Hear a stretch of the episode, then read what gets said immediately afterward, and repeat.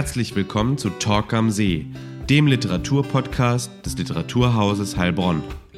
Wir bieten Literatur pur und sind für euch im Gespräch mit AutorInnen aus dem ganzen deutschsprachigen Raum.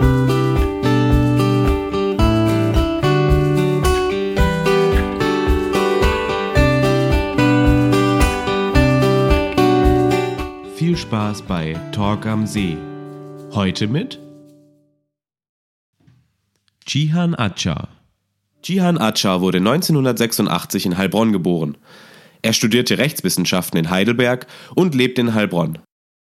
Er schrieb Sachbücher über Hip-Hop und über den Istanbuler Fußballclub Galatasaray. Für die dpa berichtete er auch aus der Türkei. Für seinen Debütroman Hawaii erhielt er 2020 den Literaturpreis der Doppelfeld Stiftung. Das Theater Heilbronn führt seit 2021 eine Adaption des Romans unter Regie von Nurkan Erpulat und Andreas Vrane auf. Das Gespräch führte Literaturhausleiter Dr. Anton Knittel. Gian, bevor wir zum äh, Roman und seinem Inhalt kommen, vielleicht äh, die generelle Frage. Ähm, ich habe es ja eingangs gesagt, du hast äh, vor anderthalb Jahren äh, deine Urlesung gehabt im Theater, dann äh, die Lesung hier im im Restaurant drüben. Seither ist viel passiert, also nicht nur äh, Corona, äh, sondern eben auch bei dir. Ähm, ja, vielleicht kannst du da einfach ein paar Dinge noch, noch erzählen, was, was alles passiert ist. Ich, ähm, ohne dir jetzt zu nahe zu treten, aber ich äh, merke da sehr viel, dass sich auch sehr viel entwickelt hat, auch im, in der, äh, in der, im Auftreten, im, äh, im Sicherheit, in der Sicherheit mit dem Text und, und überhaupt. Also es ist einfach eine ganz, ganz wunderbare Entwicklung und äh, ganz, ganz toll. Ja, danke schön. Ähm, ja, es war am Anfang sehr viel Neues auf einmal. Es war alles eigentlich völlig unbekannt, weil ich hatte vorher schon veröffentlicht und geschrieben, aber einen Roman zu veröffentlichen, damit aufzutreten, ihn vorzustellen, vorzulesen, das war alles völlig neu, völlig ungeübt für mich auch. Und ich habe dann gemerkt, dass man durch Gewohnheit, durch Wiederholung da so ein bisschen reinwächst, Stück für Stück und sich immer mehr daran gewöhnt. Und ja, seit der Veröffentlichung ist sehr vieles passiert, auf jeden Fall. Ähm, es ist auch so, dass ich eigentlich jetzt soweit wäre, mit dem zweiten Roman anzufangen und mir schon viele Gedanken darüber mache, aber irgendwie zieht sich das, die Veröffentlichung dieses Romans und alles, was danach kam, zieht sich ja bis heute, dass immer noch Lesungen stattfinden, dass ich viel unterwegs bin. Und dadurch sammelt man auch viele Eindrücke. Ich komme in Städte, in denen ich vorher noch nie war. Letzte Woche bis nach Kiel gefahren. Da dachte ich, so weit im Norden in Deutschland war ich, glaube ich, noch nie vorher. Das war auch sehr schön. Und dann diese Woche noch in Essen und Köln zum 60. Jahrestag des Anwerbeabkommens. Und ja, es ist alles super gelaufen. Und hätte mir für den ersten Roman hätte ich es mir eigentlich nicht besser vorstellen können oder wünschen können. Und wenn du jetzt nach Heilbronn zurückkommst, ähm, äh, gut, ich habe dich jetzt bei der Premiere des äh, Theaterstücks äh, erlebt. Äh, wie ist das für dich? Ich weiß nicht, wie viele Lesungen du mittlerweile in Heilbronn hattest, äh, wie viele Heimspiele sozusagen. Ähm, steigt der Erwartungsdruck für dich oder äh, wenn du sagst, ja, jetzt sind so viele Bekannte dabei oder so viele Gesichter als hier, das ist jetzt ein Heimspiel mit, mit einer Auswärtsmannschaft, aber ähm, mhm. ähm, Steigt da der Erwartungsdruck für dich? Ähm, ja, ich denke, das ist immer eine Frage, inwieweit man sich auf so einen Druck einlässt. Also ich bin froh, dass ich beim Schreiben oder wenn ich beim Schreiben bin, dann kann ich alles andere gut ausblenden. Das war für mich immer schon so eine Art Zuflucht, die Tätigkeit des Schreibens. Da konnte ich immer, ähm, auch wenn es im Privatleben mal stressig wird, dann kann man alles abschalten und konzentriert sich nur auf seine Arbeit am Text. Und so ist es jetzt, geht es mir auch mit den mit den ersten Gedanken zum zweiten Roman, da mache ich mir irgendwie gar keine Gedanken darüber, was von außen irgendwie erwartet wird, sondern ich habe immer für mich selber eine Vorstellung, in welche Richtung es ungefähr gehen sollte. Und da orientiere ich mich dann auch daran. Und dann, wie es dann in der Welt draußen ankommt, das hat man dann eh nicht so ganz in der Hand, da muss man sich dann immer ein bisschen ähm, überraschen lassen, aber ja, ich schaue, dass ich mich nicht zu sehr vom Druck, egal ob es jetzt familiär oder aus dem Umfeld oder auch von der Öffentlichkeit ist, nicht zu sehr darauf einzulassen. Und äh, vielleicht noch eine, eine Heilbronner-Frage. Ähm, es gab Preise, es gab Auszeichnungen, es gab die Theateradaption. Ähm, Das ist natürlich hier sehr wohlwollend und sehr, sehr gut aufgenommen worden. Äh, wenn du jetzt vor Heilbronner Publikum oder in Heilbronn dich bewegst, äh, merkst du da eine andere Reaktion oder wie gehen die Leute anders mit dem Text um oder kann man da, kannst du da irgendwas dazu sagen? Ja, die meisten Reaktionen sind sehr positiv. Also ich verspüre schon, dass die Menschen sich auch freuen oder gespannt darauf sind, dass so etwas jetzt in Heilbronn stattfindet, so eine Geschichte. Ab und zu gibt es dann natürlich auch mal kritische Nachfragen, aber das war mir eigentlich von Anfang an klar, dass es auch mal Missverständnisse geben kann, weil in der Geschichte ist es ja so, dass es manche Eskalationen dann auch gibt und manche Zuspitzungen im Laufe der Geschichte.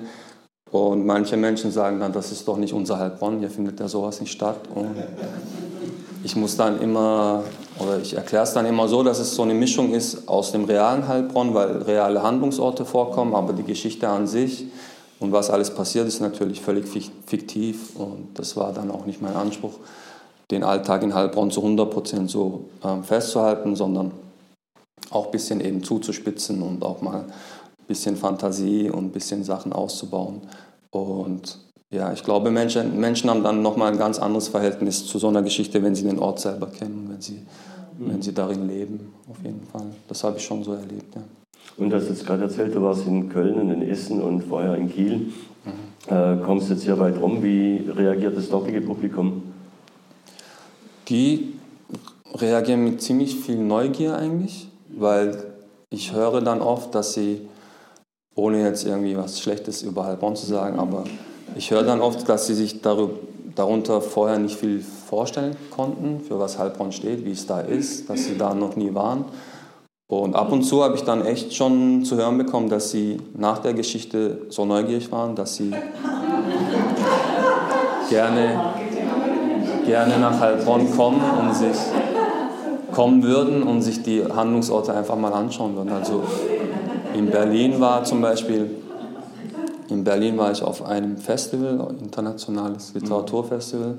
Und da meinte der Moderator auch, nachdem er es gelesen hat, hat er sich schon die ersten Zugtickets irgendwie angeschaut. Und ich muss dann immer ein bisschen bremsen und sagen, okay, versprecht dir nicht allzu viel, aber komm gerne vorbei, schau es dir mal an.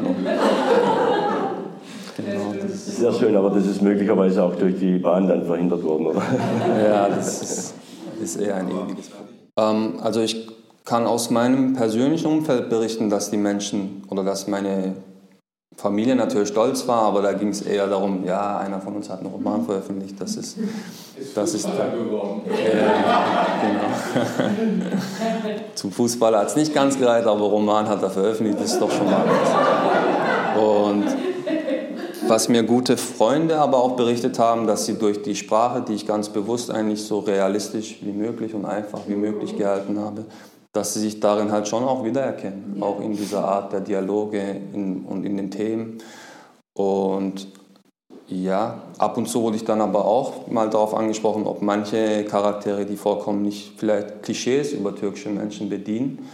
Und das war auch eine Frage, die ich mir beim Schreiben stellen musste, weil das will ich natürlich nicht. Aber auf der anderen Seite ist es manchmal ein bisschen schwierig, das Verhältnis zwischen Klischee und Realität. Ich glaube, ähm, das überlagert sich manchmal. Da versucht man dann so ungefähr die Mitte zu treffen. Manchmal gelingt es besser, manchmal vielleicht nicht so. Aber das ist, ja, wenn man sich Gedanken darüber macht, ist es gar nicht so einfach, so eine große gesellschaftliche Gruppe auch darzustellen, weil es sind ja, ich glaube, drei Millionen Deutsch-Türken, die in Deutschland leben. Und die dann alle in ihrer Bandbreite darzustellen, ist gar nicht so einfach. Das habe ich schon gemerkt. Ja. Ja, dann vielleicht gerade die Anschlussfrage, das äh, war nämlich auch meine Frage. Das, du hast zwei Sachbücher publiziert mhm. äh, vorher. Ähm, Hawaii ist ein Stück weit die Fortschreibung des, des Fußballbuches natürlich und es ist auch eine sehr musikalische oder filmische äh, Schreiben drin und jetzt eben diese beiden Bücher erweitert um das gesellschaftliche Thema. Mhm. Ähm, und es geht um Zugehörigkeit äh, in diesem Roman mit all ihren Facetten. Äh, die persönliche Findung eines jungen Mannes, Kemal, der sein Leben neu sortieren muss, nachdem sein Traum geplatzt ist. Es geht um das Miteinander zwischen Menschen in dieser Stadt, die aus unterschiedlichen Herkunftsfamilien geprägt sind. Es geht um Alltagsrassismus, kommen wir später vielleicht noch drauf, um Bildung und Chancen und es geht auch um Selbst- und Fremdbilder. Du hast es gerade schon angedeutet, wie ich es hochtrabend ausdrücken soll. Und das alles oft auch in sehr raschen Dialogen, äh, wechselnden äh, Sequenzen erzählt. Ähm, stand eigentlich die Idee, also ich könnte mir das tatsächlich jetzt nicht nur auf dem Theater äh, sehr gut vorstellen, sondern auch als, als, als Film, als Filmskript. Äh, sehr, sehr, starke, ja nicht starke Schnitte, aber sehr, sehr kurze Sequenzen, Film, Filmsequenzen, filmartig geschrieben, filmartig erzählt. Äh, stand da sowas wie äh, filmisches Schreiben auch Pate? Ja, das war eigentlich von Anfang an etwas, was mich auch sehr interessiert hat, filmisches, szenisches Schreiben. Am Anfang war ich mir, als ich so mit dem Schreiben mich beschäftigt habe, war ich mir auch gar nicht sicher, soll es ein Roman werden oder vielleicht doch ein Drehbuch, weil ich auch schon immer ein riesen Kino-Film-Fan war. Habe mich dann aber doch für den Roman entschieden, weil ich dachte, da hat man mehr Freiheiten beim Schreiben, da kann man sich fast alles eigentlich erlauben, was in der Geschichte funktioniert. Und beim Drehbuch ist man schon sehr, ähm, muss man sich mehr Regeln stellen irgendwie. Und falls es doch noch irgendwie in Richtung Verfilmung gehen sollte. Da gab es mal ein paar erste Gespräche. Bis jetzt hat sich noch nichts Konkretes daraus ergeben, aber es wäre ein Riesentraum, wenn, wenn sich das noch irgendwie ergeben sollte. Aber ja, allgemein dieses szenische Schreiben, Dialoge ist etwas, was mir, was mir schon liegt, was mir Spaß macht auch. Dass man, dass man sich beim Lesen eigentlich die Szenen ähm, auch im Kopf eigentlich mit vorstellen kann und sich das vor dem, vor dem inneren Auge so, sozusagen abspielt beim Lesen. Das macht mir beim Lesen auch selber am meisten Spaß. Ja, und ähm, es gibt ja auch ein Audiobook äh, über, äh, von Hawaii. Es gibt, äh, du hast erzählt, äh, die Idee, filmisch äh, da weiterzumachen. Vielleicht dann noch zwei persönliche Sätze dazu. Du hast im Vorgespräch, was ich bis dato nicht wusste, gesagt, äh, es gibt jetzt auch noch, oder du hast filmisch jetzt auch geschrieben. Ja, genau. Ähm, ja, ich wurde dann auch nach der Veröffentlichung kam so der Kontakt zustande, dass ich angesprochen wurde, ob ich für eine neue Serie mitarbeiten will, die auf ZDF Neo laufen soll. Die erste Staffel läuft jetzt schon. Ich war dann bei der zweiten Staffel dabei. Und weil, weil ich das eben, wie gesagt, immer schon mal probieren wollte, habe ich da sofort zugesagt und viele Eindrücke gesammelt, erstmal geschaut, wie die anderen professionellen Drehbuchautoren, Autorinnen das so machen. Und gegen Ende der Staffel durfte ich dann auch eine eigene Folge sogar schreiben und ein eigenes Drehbuch an.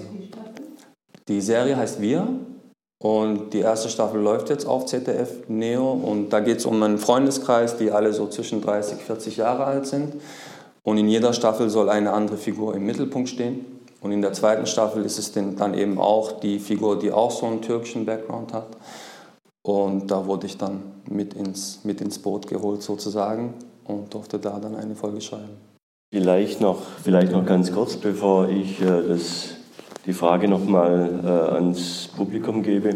Äh, es geht ja nicht nur um äh, Zugehörigkeiten zwischen äh, ethnischen Gruppen, sondern es sind ja auch äh, Geschlechter, Geschlechterfragen, Geschlechterzuschreibungen, auch das Verhältnis zwischen Eltern und, und Kindern. Äh, vielleicht kannst du da noch ein paar Sätze dazu sagen. Auch Sina äh, spielt ja dann später noch eine, eine größere Rolle. Mhm. Ja, das war eigentlich ganz bewusst so, weil diese ganze Thematik Deutsch, Türkisch und als Mitglied einer Minderheit aufzuwachsen in Deutschland, das ist ein Aspekt in der Geschichte, aber ich habe schon das Ziel gehabt, dass es nicht das einzige Thema sein sollte, sondern ich wollte auch ganz klassische Themen, die eigentlich die ganze Menschheit betreffen. So junger Mensch, ähm, der noch nicht so genau weiß, was er jetzt mit sich anfangen soll und die Sorge der Eltern. Das ist, glaube ich, etwas, was, was man in allen Ländern, in allen Kulturen kennt. Und das sind so Fragen, die mich dann auch ähm, faszinieren beim Schreiben, um Themen, die zu behandeln. Und ja, ich wollte mich einfach nicht nur auf eine Richtung festlegen, sondern eine insgesamt funktionierende Geschichte mit vielen verschiedenen Facetten ähm, aufzuschreiben. Das war, war so die Herausforderung.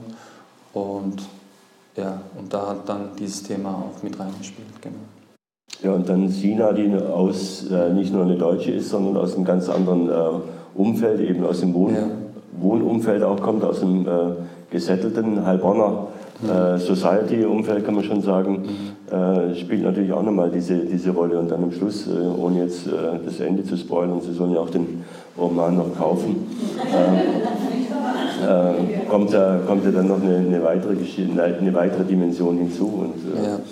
Der Roman hat wirklich sehr viele Perspektiven und viele Facetten mhm. und ist, ja, wir haben es jetzt gehört, sehr sehr flott und sehr schnell äh, und trotzdem sehr dicht erzählt auch. Also das äh, ist schon eine, eine, große Kunst und äh, nicht umsonst ist ja auch ein äh, Debüt äh, bei einem sehr angesehenen Roman, äh, Verlag erschienen. Also von daher mhm. auch da nochmal schaffen. Das war Talk am See, der Literaturpodcast des Literaturhauses Heilbronn. Wenn euch die Folge gefallen hat, dann abonniert den Podcast ganz einfach auf Spotify oder überall, wo es Podcasts gibt. Mehr Informationen findet ihr auf unserer Homepage unter www.literaturhaus-heilbronn.de slash podcast.